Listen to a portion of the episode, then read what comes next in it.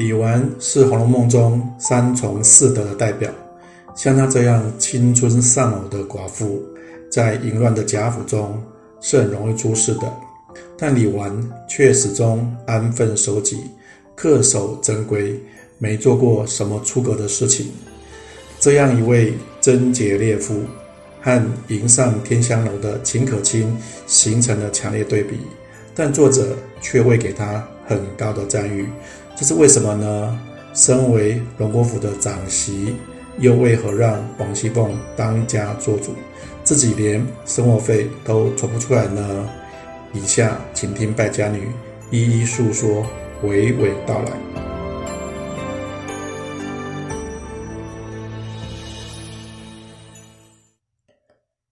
大家好，我是败家女，欢迎收听我的节目。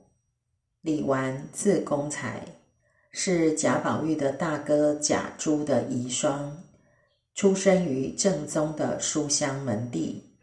父亲是顶流的文化学者，官拜国子监祭酒。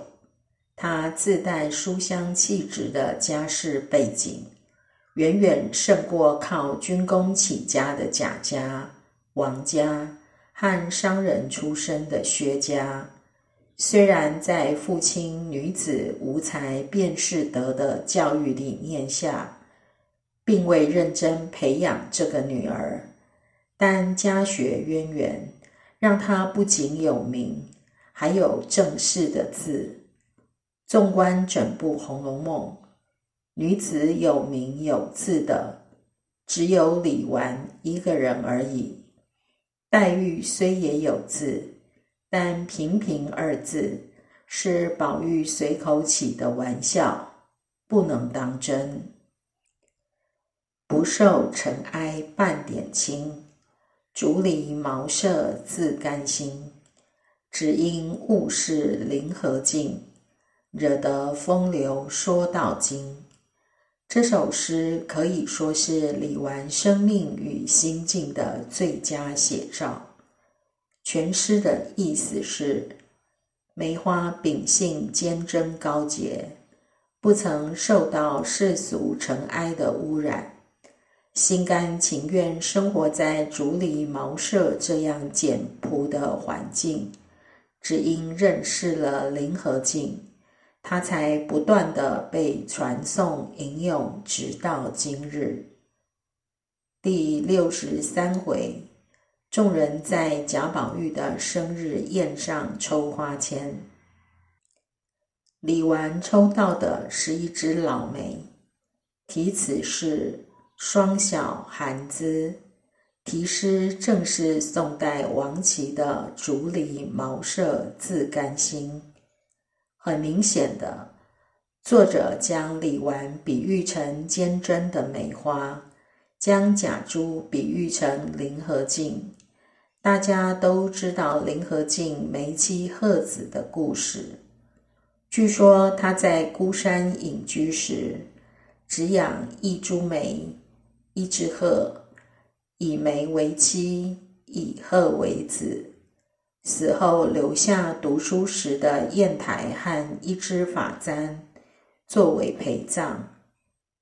我们可以想象，十四岁。便娶了李纨的贾珠，婚后红袖添香伴读书的美好时光。而贾兰在贾家众子孙中，用鹤立鸡群来形容更不为过。他是日后振兴贾家的唯一希望。探春结社吟诗的时候。李纨为自己取了个“稻香老农”的雅号，和大观园的女孩子们一起赏海棠、赋菊花、咏雪联句、柳絮填词，可见青春守寡的李纨内心是向往文学的。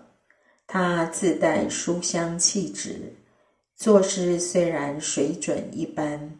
但极富鉴赏力，每次都由他负责点评，有理有据，让人心服。那是《红楼梦》中最浪漫的时光，就是身为读者的我，也对这时的他们陶醉不已。李纨的判词是：“桃李春风结子完，到头谁似一盆兰？如冰水好空相度，枉与他人作笑谈。”画上是一盆茂兰，旁边有一位凤冠霞帔的美人。桃李春风结子完，这句除了暗藏李纨的姓名外，还比喻李纨生贾兰后及丧夫守寡，如同桃花李花结了果实后，美好的春天就结束了。到头谁似一盆兰？是说贾府子孙一代不如一代，到了草字辈，只有贾兰绝路高登。如冰水好空相度，暗示生死是自然的交替，别人没什么好嫉妒的。唐代僧人寒山的无题诗说。遇事生死僻，且将冰水比。水结即成冰，冰消反成水。已死必应生，出生还复死。冰水不相伤，生死还双美。意思是说，人的生死就像冰和水的关系。水冻结成冰，冰溶解成水，生死轮回，冰水相生，生与死都是双全的美事。枉与他人作笑谈，跟古今多少事都付笑谈中的意思一样。贾兰的生与死，李纨的荣与枯。都成了他人笑谈的话题。后两句暗示了日后李纨母子成就了生死两全的事，成为他人的谈资。而从画上的茂兰就知道贾兰日后必高官显贵，李纨因此成了凤冠霞帔的诰命夫人。《红楼梦》原文说：“这李纨虽青春丧偶，且居住于高粱锦绣之中，竟如槁木死灰一般，一概不问不闻，为之世亲养子，外则陪侍小姑等争执诵读而已。贾珠死后。”李纨把全副精力都投入到对贾兰的培养上，这是可以理解的。第二十六回，宝玉在大观园里闲逛，顺着沁芳溪看了一回金鱼。这时候，忽然那边山坡上两只小鹿惊慌失措，箭也似的跑了过来。宝玉正自纳闷，只见贾兰在后面拿着一张小弓追了过来，一见宝玉在面前，就站住了，跟宝玉打招呼。宝玉没好气的责备他：“好好的小鹿，射他干什么？”贾兰回答说：“这会子不念书，闲着做什么呀？”所以演习演习起射，可见李纨对贾兰的培养是全方位的，不仅督促他读圣贤书，还安排他习武射箭，为科举考试做准备。李纨住在大观园中的稻香村，贾宝玉取旧时红杏梢头挂酒旗的典故。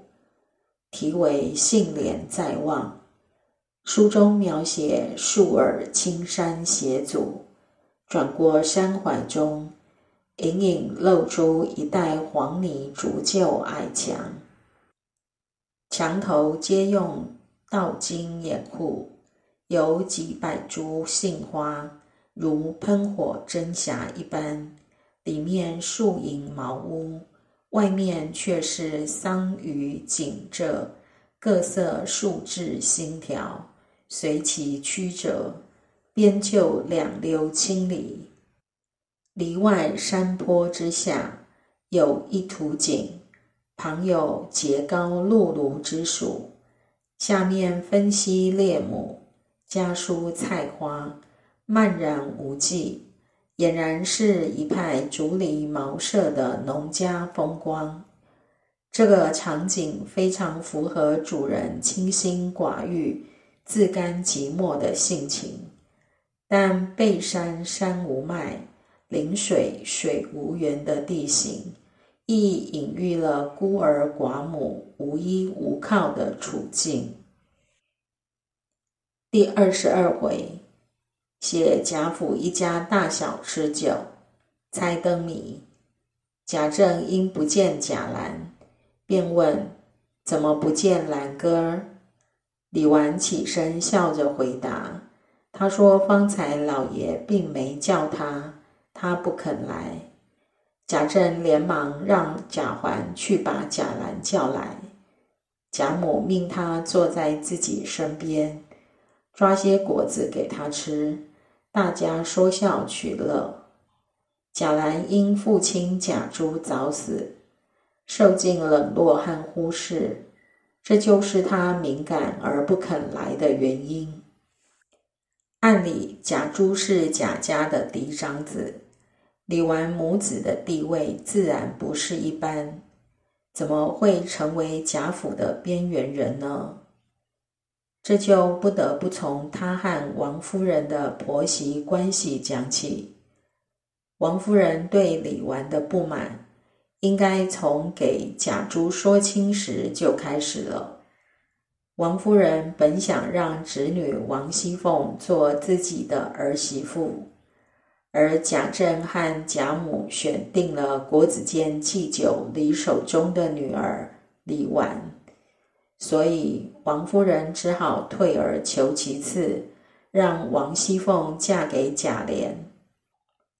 再后来，自己的儿子英年早逝，用古代封建迷信的观点来说，就是媳妇克死了儿子，婆媳关系从此降到冰点。我们从整部《红楼梦》中，王夫人与李纨从无对话，而且宁可让王熙凤来管家，也不让自己的儿媳妇李纨来管家，可以看得出来。有一回，李纨和林黛玉开玩笑说：“保佑你明日得个厉害婆婆。”贾府上下都明白史太君有意成全林黛玉和贾宝玉的婚事，那么林黛玉未来的婆婆自然就是王夫人了。李纨是在暗指王夫人是个厉害婆婆呢。再说贾宝玉的光环几乎吸引了贾府全部的注意力。先是有贤育而生的祥瑞之兆，然后又有贵妃姐姐撑腰，在贾家人心中，贾宝玉才是那个能振兴贾家的希望。加上长相又酷似爷爷荣国公，贾府众人自然以宝玉为尊，贾兰只能活在叔叔宝玉的光环底下。成为贾府的透明人，但年幼的贾兰秉性气质和死去的父亲非常相像，爱读书，不惹事，俨然就是一个翻版的贾珠。这点只有贾政一人感受得到，所以全府上下只有贾政表现出对贾兰的期待和关爱。而李纨对儿子的要求，也是只要好好读书就好。贾兰自然两耳不闻窗外事，一心只读圣贤书，专心朝科举这条路走。所以贾府的人很可能极少和他们打交道，也没有人会想到贾兰后来会如此出色，省吃俭用，准节开支，努力培养孩子。不奢望别人，一切都靠自己。这是从古至今每个单亲妈妈的生存方式。他们含辛茹苦的身影是值得尊敬的。从判词上看来，李纨的结局似乎是苦尽甘来、功德圆满才对。但与他相关的《红楼梦》仙曲晚韶华，却透露了他的人生悲剧：一是青春丧偶，二是贾兰战死，他自己抑郁而终。歌词是“敬礼恩情，更哪堪梦里功名？那美韶华去之何逊？”再修题绣帐冤经，指着戴珠冠，披凤袄，也抵不了无常性命。说的是昨日的夫妻恩情，已像镜中的幻影消逝无踪。更经受不起的是梦幻一般的瞬间功名，青春年华迅速消逝。就别再提什么恩爱夫妻，只是这头戴珠冠、身披凤袄的尊贵，竟也抵挡不了死神的召唤。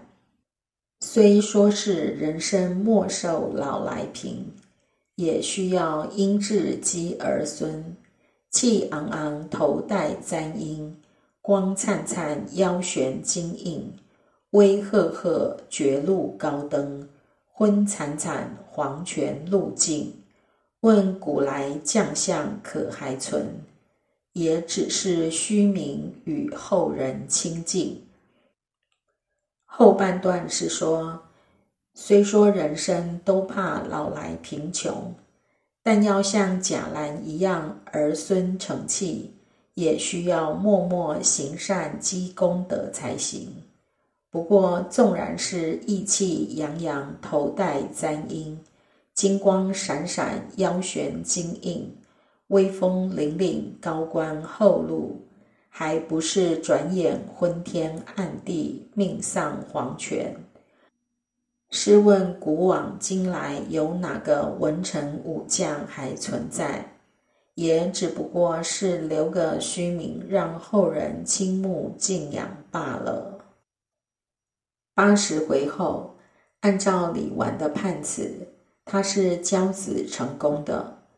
贾兰十年寒窗苦读，一朝金榜题名，考中进士，做了大官。李纨凤冠霞帔，成了诰命夫人。第一回，甄士隐注解《好了歌》时说：“昨怜破袄寒。”今闲子忙长，可见贾家败落后，李纨孤儿寡母过的是穿着破棉袄、饥寒交迫的日子。现在有一个误解，认为李纨、贾兰母子在抄家后见死不救，不积阴德。仙曲中的虽说是人生莫寿老来贫。也需要因智积儿孙，这句是在讽刺李纨，但我认为是错的，因为贾家遭难时，他们自保都有困难的，何谈救人？他们只是选择自保而已，作者没有必要这么严厉。这句只是在说明《易经》中“积善之家必有余庆，积不善之家必有余殃”的道理。像贾兰这样的子孙，是李纨默默含辛茹苦，一点一滴养成的。以官服来看，能穿上紫蟒袍，必定做了很大的官。高二版第一百一十九回有写到海疆进寇报捷，皇上大赦天下，贾兰等朝臣散后，拜了作诗。我认为原作者的安排，应该是贾兰挂帅出征。战死沙场才对，因为气昂昂头戴簪缨，光灿灿腰悬金印，威赫赫绝路高登，表示贾兰战功赫赫。而昏惨惨黄泉路径，问古来将相可还存？也只是虚名，受后人亲近，表示他死的光荣。受后人尊敬，在照应好了歌中，世人都晓神仙好，唯有功名忘不了。古今将相在何方？荒冢一堆草没了。其中的草，应是暗指草字辈的贾兰。这黄泉路径做了将相的，正是贾兰。贾兰之死对李纨的打击很大。仙曲里说：“指这戴珠冠，披凤袄，也抵不了无常性命。”证明了李纨在得知贾兰噩耗时，便抵挡不了无常性命，气绝身亡了。于是才有了王与他人做笑谈的结局。